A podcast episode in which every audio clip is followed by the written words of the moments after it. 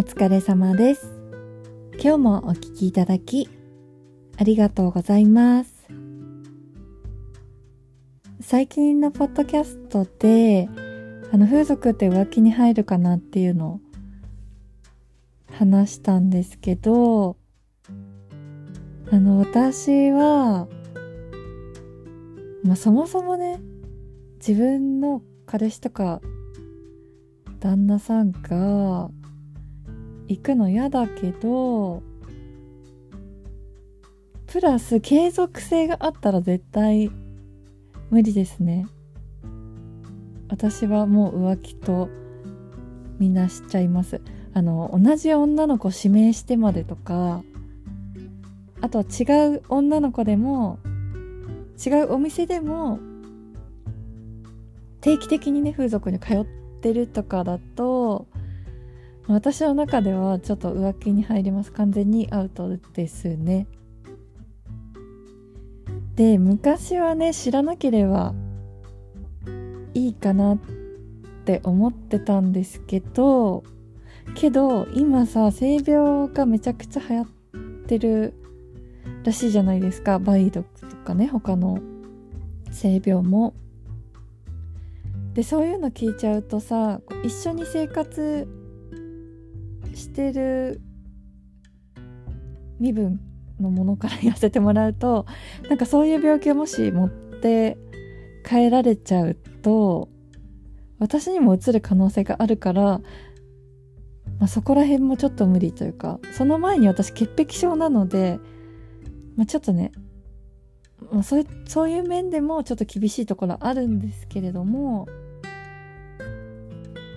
うん、ちょっと性病とか考えちゃうと浮気とか浮気じゃないかという前に、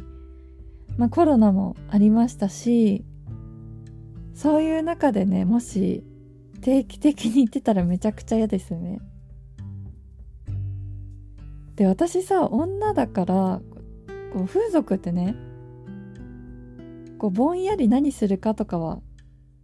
わかるんだけど詳しくはさ何するか知らなかったんですけどあの基本的にねこう避妊具とかはつけないでこう最後までっていうのが風俗の基本らしいんですね。私が聞いたところによると。まあそりゃさ病気がこう蔓延するわって感じなんですけど。で検査もね定期的にしてるらしいんですけど。それでもさ検査がさ週に例えば回とか2週間に1回とかだとしたら検査と検査の間にさこうすり抜けて移ってしまうかもしれないしであのそもそもね風俗って売春って違法じゃないのって話なんですけどあの私これもね知らなかったんですけど風俗のお店ってお風呂屋さんっていう認識らしいんですね日本では。でそこのお風呂屋さんに体を洗ってくれる女の子がいてでその子とたまたま恋愛関係になってたまたまそういう関係になったので違法じゃないっていう認識らしいんですね。あの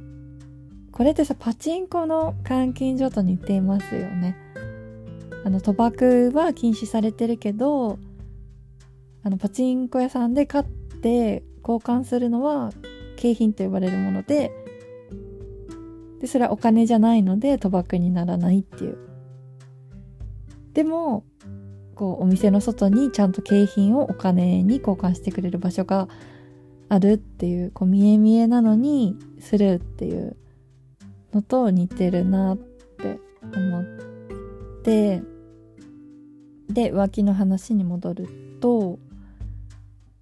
あのこれがね風俗じゃなくて実生活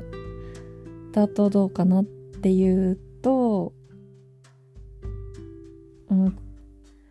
うん、これも私継続的にそういう関係の人浮気相手がいたら嫌ですね。でもこれ継続してるってところで浮気じゃなくてもう恋愛に入っちゃってると思うのでもうアウトですねでまあ自分がさ気づいてなくて知らなければさもうどうしようもないんですけどそれに私は気づいちゃった時点でもダメかな別れがよぎりますね。であの少なくともこう相手にねそれまで持っていったであろう尊敬の念とかはなくなるしもう見方とかもガラッと変わるしあと関係性もさ絶対変わると思うし。あとどこからが浮気かってなるとえ皆さんどうですか？体の関係があればとかなのかな？なんか私は例えば土日が休みだとしてさなんかお互いが休みの日とかに土日とかに2人きりで会ってたとしたらうん、それはなんか何しててもなんか食事だけとかさ買い物だけとかであっても私はなんか浮気とみなしちゃうんですけどね。